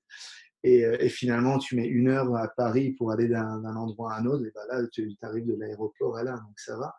Et euh, donc, on a des, personnes qui viennent de loin, et même chose pour les patients. Sur les cas avancés, on a la chance de traiter, on a des patients qui viennent de, partout, ce qui fait que c'est là, là, je retrouve vraiment ce que me disait ma grand-mère, pour pas faire le, pour pas faire le, le gars sensible, mais n'empêche que euh, c'est histoire de rendre service quand tu as des personnes qui viennent d'aussi loin parce que c'est des choses avancées, ça veut dire que tu es en train d'apporter vraiment quelque chose de bénéfique. Et euh, c'est là, tu prends des, tu prends des claques, euh, des claques émotionnelles qui sont assez fortes. C'est pas évident de, s'exprimer euh, devant un auditoire et de, de, donner des conférences, même de donner des, cours. Tu t'es formé à ça? Tu, ou c'est venu naturellement? C'est venu naturellement et, euh, et, toujours pareil, comme je m'analyse beaucoup, c'est venu à la fois naturellement et à la fois après en analysant. C'est-à-dire que euh, euh, en, me regardant après, en me disant oh là là, là c'est long, là c'est bien, là c'est moins bien, là, là, là, je me saoule moi-même. Et, puis aussi des conseils d'autres, des personnes, des personnes avisées qui ont pu me dire, mais pas une formation si tu veux à proprement parler, c'est plus des, conseils à droite à gauche et puis après l'expérience. Et euh, mais j'ai toujours été, j'ai toujours été à l'aise pour parler. Autant, je disais, quand j'étais petit, j'étais timide. Euh, dès qu'on me donnait la parole, et, un peu plus tard et plus grand, j'aimais beaucoup, euh, j'aimais bien expliquer, parler et synthétiser aussi les choses. Et ce qui fait que je me sens dans mon élément quand je suis sur, un, quand je suis sur une scène. Et plus il y a du monde, et plus je me sens à l'aise, à vrai dire.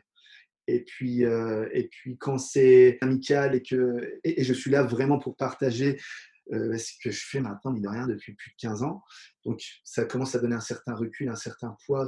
Et, en plus, si tu veux, comme je suis très euh, juste dans ce que je dis, c'est-à-dire j'ai rien de particulier à vendre, euh, c'est des techniques. Si ça, j'y crois, c'est que ça marche. Si j'y crois pas, c'est que j'ai les gamelles, et, etc. Donc, si tu veux, et cette transmission-là, elle me, plaît. Et quand l'auditoire est, sensible à ça, forcément, il y a une, sacrée communication qui se crée.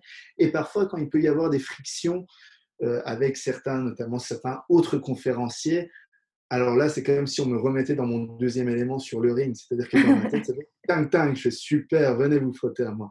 Et ça, j'adore aussi. Donc si tu veux, c'est voilà, j'ai le double truc. Et euh, des trois disciplines, enfin des trois passions euh, qui, qui, qui t'animent, alors peut-être une question un peu, un peu difficile, mais si, si tu devais en choisir une, euh, ça serait laquelle? Ça serait celle d'enseignant de, de, conférencier, de, chirurgien euh, dentiste ou euh, le boxeur? C'est vrai que c'est une question vraiment compliquée. c'est vraiment compliqué. Je, je, vais essayer de réfléchir tout haut. Comme ça, peut-être qu'à la fin de la réflexion, je vais avoir ma réponse. Mais pour réfléchir tout haut, en fait, je prends un énorme plaisir à euh, à faire les chirurgies, c'est un vrai plaisir. C'est-à-dire c'est l'endroit où je me sens le mieux. C'est assez étonnant. Euh, euh, et, d'ailleurs, quand j'ai besoin de, m'isoler de, de pensées, de, choses qui ont pu m'agiter, c'est l'endroit où je me sens le mieux parce que c'est le seul endroit où je suis 100% concentré sur autre chose. C'est la chirurgie avec ça qui compte. Donc j'ai énorme, vraiment énormément de plaisir. Le, conférence, c'est vraiment quelque chose qui me plaît et sur lequel je suis passionné. j'ai une autre chance, c'est que depuis maintenant 2-3 ans, euh, j'ai eu la chance d'être invité. Alors j'ai un ami qui est euh, euh, qui s'appelle Antonin Gonan, qui lui est formateur, c'est sa profession. C'est-à-dire il intervient dans les boîtes pour être pour le leadership, le management et autres. Et en fait, on nous a conviés tous les deux sur certaines conférences et où on parle d'autre chose que du dentaire. Et là aussi, c'est très intéressant. C'est plus le justement le côté humain et euh, c'est ce dont on est en train de parler aujourd'hui, c'est-à-dire la détermination, le fighting spirit, toutes ces choses-là. Donc ça aussi, c'est quelque chose qui est devenu une autre passion encore. Et puis les combats continuent en fait, pour tout te dire. Pour l'instant, j'ai pas réussi à décrocher. C'est-à-dire que je fais des, euh, y a, je fais des éternels comebacks. Donc euh, il y a eu l'événement 2007 dont on parlait où le combat, voilà, c'est pas passé comme je voulais. Derrière, j'ai ça a été, j'ai continué à combattre et je suis revenu à, euh, je suis vraiment revenu à niveau. Et puis il y a eu euh, une période où c'était un petit peu la, traversée euh, plus difficile. C'était, ça a duré deux ans où j'étais un petit peu en mode robot, c'est-à-dire je, je m'entraînais peu, je combattais avec mes armes et puis avec mon expérience et puis je faisais juste pour parce que je faisais, voilà, parce que c'était devenu une période de routine. Et euh, à la mm, arrivé à la fin de cette période, ça devait être en 2012, je pense. Il y a eu deux ans, peut-être de 2011 à 2013, quelque chose comme ça, où je n'ai pas pris de plaisir. Et du coup, à un moment donné, je me suis dit, mais faut arrêter, tu n'as plus de plaisir. Et comme je fais tout par plaisir, c'est vraiment le moment de s'arrêter. Et c'est quand je me suis arrêté que je me suis rendu compte que, oh là là, j'ai peut-être pas vécu tout ce que je pouvais vivre à fond. Et, euh, j'ai encore la possibilité physique euh, de le faire. Donc, allez, je reviens. Donc, je suis revenu à niveau. Gros entraînement, gros, euh, grosse préparation. Je suis revenu, j'ai réenchaîné les combats et j'ai décroché, j'ai décroché un nouveau titre euh, sur, ce sur ce comeback. Après, j'ai à nouveau un peu décroché, je suis revenu. Donc, tu vois, il y a eu des, plusieurs périodes comme ça. Et là, je suis dans la période où j'avais décroché depuis quelques temps. Et là, je reviens je revenais fort avant malheureusement cette période de, euh, avec, ce, mmh. avec ce virus. Mais euh, on, était, euh, on était en train de décrocher un, gros combat en Thaïlande. Et, et donc j'étais en grosse préparation. Donc là, je continue à me préparer fort pour que quand les choses vont, quand la vie va devenir à nouveau peut-être pas comme avant, mais en tout cas, elle va devenir à peu près normale, que, que je sois à niveau pour combattre. Donc, euh, donc tu vois, j'ai toujours pas réussi à faire ma, mon choix. Donc, je crois qu'en fait, il, voilà, ça y est, j'ai fait ma réflexion euh, en te parlant. Je crois qu'en fait, je ne je vais pas faire de choix. Je crois que je vais, je vais les choix vont s'imposer d'eux-mêmes à un moment donné. Et que, et que, quand je serai plus en mesure de combattre, et eh ben voilà, le destin aura fait le choix pour moi et là, voilà, c'est fait, c'est plié pour euh, cette carrière-là. Et d'ailleurs, à, quel âge s'arrête la, vie professionnelle, enfin la carrière d'un boxeur en général? C'est quel âge? Alors, c'est assez variable. C'est-à-dire, en France, c'est très, très réglementé. C'est-à-dire que tu ne peux plus combattre en professionnel à partir de l'âge de 35 ans. Mais tu te doutes bien que je ne me suis pas arrêté pour autant et que, parce qu'en international, tu n'as pas du tout ce problème-là. Et, euh, et, en réalité, en international, tu peux combattre jusqu'à 50 ans. Mmh. encore de belles années devant toi. Si, si je lâche pas l'affaire, ouais, il y a moyen de venir, de venir euh, embêter les jeunes, parce qu'ils sont jeunes et ils en veulent. Euh, et ça, te plairait après, de, de, le jour où tu prendras ta retraite, de, de faire, de devenir entraîneur, coach? C'est difficile, on m'a vraiment beaucoup posé la question. C'est vrai que pour l'instant, je, suis tellement boxeur que je ne me vois pas coach. Euh, donc aujourd'hui, je dirais non, mais après, on ne sait jamais comment la vie va évoluer. Mais, euh, je pense que j'aurais du mal, mais bon, peut-être qu'il n'y a aucune porte qui est fermée, mais j'arrive pas à me projeter en tant que coach. Après, on voit que tout au long de ta vie, tu te passionnes pour plein de choses. Je pense que tu as, as, du mal à faire des choix, des fois, à te limiter. Tu aurais ah envie d'en faire plus? Ah oui, oui, oui, non, non, mais c'est terrible. C'est terrible. C'est-à-dire que, euh, comme je te disais, j'essaie de piocher du temps partout, sur les jours, sur les semaines, sur les mois, partout où je peux, pour faire tout ce que je veux. Et je, il me manque du temps, il me manque du temps, vraiment. Il y a tellement d'autres choses que j'ai envie de faire que malheureusement, euh, voilà, c'est comme tu dis, il faut faire des choix, mais je ne les fais pas, si tu veux, je ne les fais même pas euh, de façon euh, brutale et nette. C'est-à-dire que, encore une fois, c'est la vie presque qui fait les choix pour moi. Et en fonction des situations, des rencontres et des opportunités, ça s'oriente plus dans telle ou telle direction. Et, euh, mais ayant aussi la chance, tu vois, au niveau de la chirurgie, d'être autant passionné par ce que je fais, mmh. ça, c'est quelque chose qui, jusqu'il y, a, quelques années qui me faisait peur. C'est-à-dire, je me disais, quand la passion du combat va s'arrêter parce que le corps ne pourra plus le faire, comment je vais faire? Aujourd'hui, je ne combats plus en ayant cette appréhension parce qu'en fait, j'ai une telle passion dans mon travail et notamment sur les techniques avancées. Et là, tu vois, ça fait deux, trois ans on travaille. J'ai eu la chance de, travailler sur, euh, des chirurgies sur des protocoles de chirurgie avancée avec des, grands experts. On, euh, on, va faire un article dans quelques temps là-dessus. Et c'est tellement passionnant, le domaine est tellement passionnant, il y a tellement encore de choses qu'on peut faire que heureusement, ça me donne des, perspectives vraiment euh, agréables. Et je sais que, comme tu dis, la passion va continuer. Tu m'as fait passer euh, une petite vidéo, alors c'était en fin d'année, euh, qui est super drôle et, en même temps euh, hyper euh, émouvante, où tu racontes un petit peu ton parcours professionnel, mais en dessinant avec la voix. Donc ça, j'ai adoré. Et on voit au, fur et à mesure que se dessine ta vie que pour toi, les rencontres et les gens qui t'entourent, ton équipe, pour toi, c'est comme une famille et que c'est hyper important. On sent vraiment que tu, tu, tu aimes l'être humain, que tu es proche des gens qui t'entourent? oui, c'est vraiment très important. Les, les, rencontres et les personnes sont vraiment importantes. Alors, tu sais, je suis un peu tout ou rien.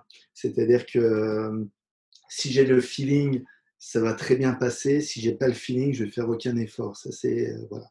Ça, c'est déjà un premier, premier truc qui peut parfois être gênant pour l'entourage parce que vraiment ça va se voir que je fais aucun effort. Et puis quand le feeling passe, il passe. Et puis, euh, je te disais tout à l'heure, j'étais très influencé par les films, mais je crois que je le suis. Tu vois, si, euh, si on devait dire euh, quelle mentalité tu adoptes, je te dirais, je vais venir sur cette histoire de, de, personnes et de groupes. Mais justement, pour te décrire un peu les films, par exemple, tu vois, on me dirait quelle mentalité tu as je dirais, la mentalité de Tony Montana. C'est celui, tu sais, dans Scarface. Le monde est à moi, tu sais. Mais pas dans le sens crime et pas dans le sens drogue, mais dans le sens le monde est à moi. C'est-à-dire, et ça, j'y crois vraiment. C'est-à-dire que je suis persuadé que peu importe notre parcours, peu importe tous les événements qui peuvent nous tomber dessus, on a moyen d'influencer en fait la vie, des événements qui arriveront plus tard, peut-être pas tout de suite, parce que cette première claque, elle a, tellement fait mal qu'il va falloir un certain temps pour que des choses plus agréables arrivent, mais ça arrivera. Donc, euh, donc on peut influencer les choses de cette façon-là. Et, cette phrase de Tony Montana, demander à nous, j'y crois vraiment. Et pour cette histoire de, groupe et d'entourage et de, et rencontres, alors non seulement vraiment les rencontres sont importantes et je m'attache aux personnes, et en plus, quand hum, j'ai un effet, euh, tu sais, la mafia, le parrain. Et, par un 1, 2, 3. Et, ça aussi, j'ai ce fonctionnement-là. C'est-à-dire qu'à partir du moment où euh, une personne rentre dans ce clan, mais je vais être euh, le parrain. Je, plus personne ne peut y toucher. Et, j'ai ce fonctionnement-là. Et euh, avec mon équipe au cabinet, ça se passe comme ça. Avec mes amis, ça se passe comme ça. Avec la famille, bien sûr. Donc, et, toutes ces personnes-là, oui, comptent pour moi. Et, parce que honnêtement, seul, on n'est rien déjà, on n'est rien, on n'arrive pas, à, on n'arrive pas à avancer. Et puis en plus, on n'a même pas de plaisir à avancer s'il n'y a pas ces personnes-là autour. C'est vrai. Donc, euh, tu vois, le, je l'ai souvent dit à, Orlando, euh, mon entraîneur, je lui disais, euh, quand, quand, on me posait la question en sa présence, on me disait, alors tu penses arrêter quand? Je disais, bah, quand lui, il arrêtera. Et, et je le pense vraiment, c'est-à-dire que si lui, il arrête demain, bah, j'arrête les combats. Parce qu'en fait, je je combats pour le plaisir de combattre et j'aime ça, mais je combats aussi pour les événements que je vis avec lui et pour les moments que je vis avec lui. Euh, mon équipe euh, au cabinet, c'est pas loin d'être cette vérité-là aussi. Si euh, l'équipe devait exploser, je ne sais pas si je continuerais de la même façon. même chose, et, je suis comme ça un peu dans tout. C'est toujours ton, ton coach, Orlando, aujourd'hui? Oui, oui, oui, absolument. Toujours, toujours. J'ai pas un petit peu on j'ai j'ai pas un petit peu écorché son nom de famille? et ben, comme il est alors en France en en je tout le monde l'appelle me Orlando je me Non, non, mais en France, tu as fait la bonne prononciation, tout le monde l'appelle Orlando cool. Vietz. Mais comme c'est un hollandais, en fait, c'est Vietz. OK. C'est Orlando Vietz, mais il le prend pas mal. Bon. Comment tu tu on va finir, heu, là-dessus, mais c'est vrai qu'on peut difficilement, heu, ne pas en parler, heu, aujourd'hui parce que je pense qu'il y aura réellement, un avant et un après cette période que nous vivons. Comment toi tu vis les choses? Comment déjà tu t'organises au quotidien? Est-ce que tu t'es fait des routines, pour, t'entretenir? Comment tu vois globalement le le le les choses? C'est une situation vraiment complexe et ce que je vais dire est vraiment très personnel et n'a aucune valeur. Bien évidemment, dans le sens où, qui on est pour, pour pouvoir raisonner à échelle nationale ou internationale. Mais alors déjà pour ce qui est vraiment de de mon activité de tous les jours, je suis hyper actif. C'est-à-dire que pour l'instant, j'ai pas encore eu de réellement de de jours de jours off. Entre les entraînements, heu, j'ai un garçon, heu, j'ai un garçon de 10 ans, entre l'école, heu, qu'on fait à la maison, les entraînements, le temps que je passe au niveau travail, parce que je continue à travailler à la fois sur les articles, sur des protocoles de survie sur lesquels on est en train de travailler, sur des choses qu'on a développées ces derniers temps et et plein d'autres choses. Donc en fait, la journée est vraiment, vraiment très rythmée par tout ça. Donc en réalité, ça continue toujours. Après pour, heu, l'événement en lui-même, on a dans l'entourage proche, on a été assez touchés. Alors évidemment déjà au niveau de mes patients, mais également après au niveau de l'entourage et de la famille. Heureusement, on commence tous à à sortir de ça. Après pour certains, dont moi-même, je sais pas il y a pas eu de test, donc tu sais pas si tu as vraiment Mmh. été touché ou pas, si c'était ce virus ou pas, mais on a été un certain nombre à être, heu, plutôt bien amochés quand même. Et là, on commence un petit peu à sortir la à sortir la tête de l'eau par rapport à ça. Et après ce qui fait alors c'est une opinion très personnelle, comme je disais, alors je sais pas si on va garder ou si tu le couperas, je le dis quand même, mais ce qui m'a le plus embêté, moi, dans cette période, c'est, heu heu, le virus, malheureusement, c'est quelque chose qui vient de nous tomber dessus. C'est pas la première fois parce qu'il y en a eu d'autres et malheureusement, ça sera pas la dernière fois, il y en aura d'autres. Heu, il y a certaines mesures qu'il faut prendre, très bien, on fait confiance à ceux qui disent de prendre des mesures, donc on suit.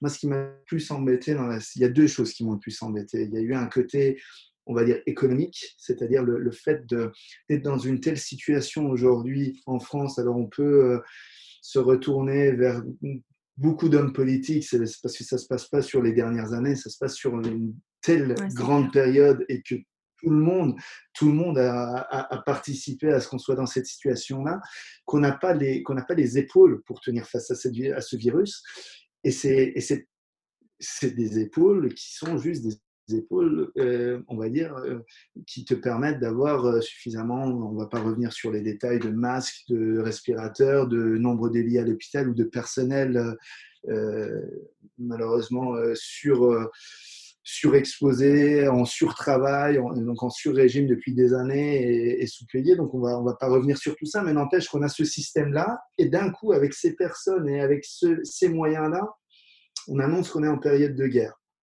Pour avoir vécu la guerre, si jamais tu es en période de guerre, tu vas pas en chaussettes claquettes. Donc, faut, voilà, faut, faut ce qu'il faut à côté. Et puis, tous ceux qui ont, pendant un très longtemps, n'ont pas eu les moyens, à, un moment donné, tu leur dis Eh, aujourd'hui, c'est vous les héros, eh, on compte sur vous, allez, on vous applaudit, on y va. Ça me gêne. Il y a, il y a vraiment, si tu veux, donc j'ai un premier ressenti qui est cette gêne générale c'est personnel, encore une fois, ce que je suis en train de dire, donc ça vaut rien du tout. C'est juste euh, mon opinion personnelle et, ce qui se passe dans ma tête et on en discute entre nous. Mais... Et la deuxième chose aussi qui m'a moins embêté, c'est, toute cette prise de position sur les réseaux sociaux ou sur lesquels moi je me suis justement un peu éloigné parce que tu es saturé et, et, où tout le monde prend une position. C'est d'ailleurs pour ça que ce que je te disais, cet avis-là est très personnel et que, et que voilà, donc ça vaut vraiment ce que ça vaut. Mais tu as, tellement de personnes à un moment donné qui se positionnent en donneur de leçons que ça devient fatigant. Et, euh, et, et, puis en plus, euh, la position donneur de leçons et la position juge sont très déplaisantes. C'est-à-dire que mmh quand, quand tu as des personnes qui, euh, qui insultent, qui parlent mal ou qui, parce que telle ou telle personne ne, ne, respecte pas le confinement ou autre, je comprends encore une fois des mesures de sécurité, c'est pas la question.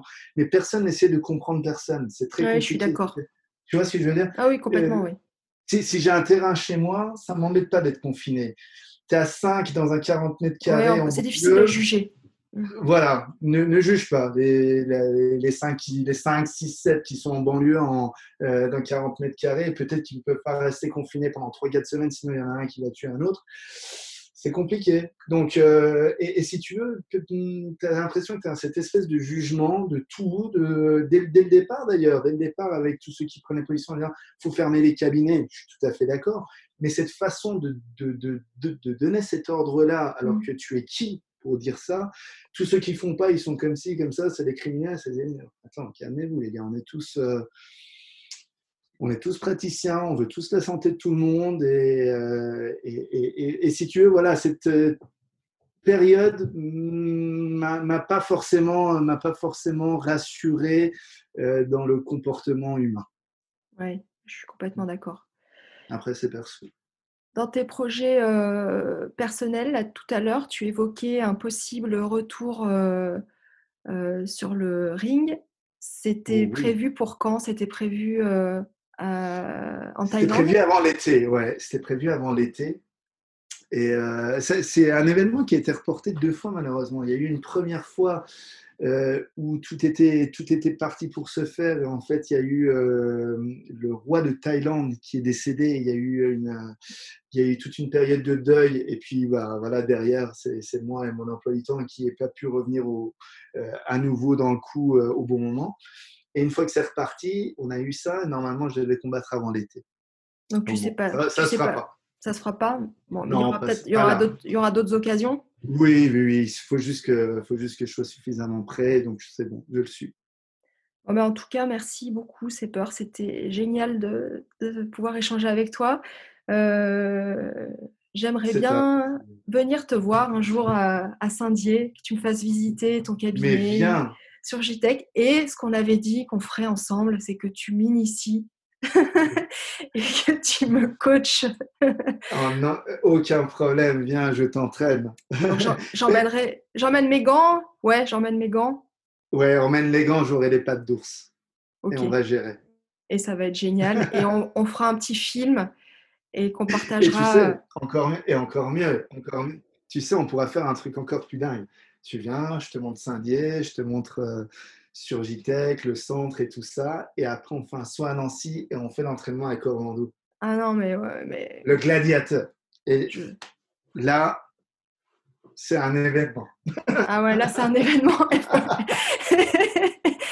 Bon, écoute, je vais me préparer. Je pense que j'ai un, un, petit peu de temps devant moi. Je vais, je vais commencer à faire des pompes euh, dans ma chambre. Non, mais lui, je vais le préparer psychologiquement à l'avance. Donc, il saura que tu, tu, viens en, euh, pour découvrir. Donc, ça ira, t'inquiète pas, il s'adapte. Bon, bah écoute, euh, on... Paris tenu alors. grand plaisir, Paris tenu, ouais. Deal.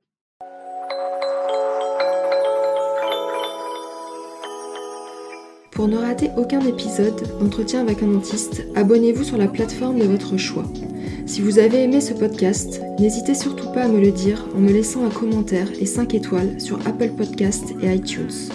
Vous pouvez me suivre sur les réseaux sociaux Facebook, Instagram, LinkedIn, Twitter et vous abonner à la newsletter d'entretien avec un dentiste sur le site internet. La musique du générique, Soul Blue Tango, tiré de l'album Born to the Beats, a été composé par Monica.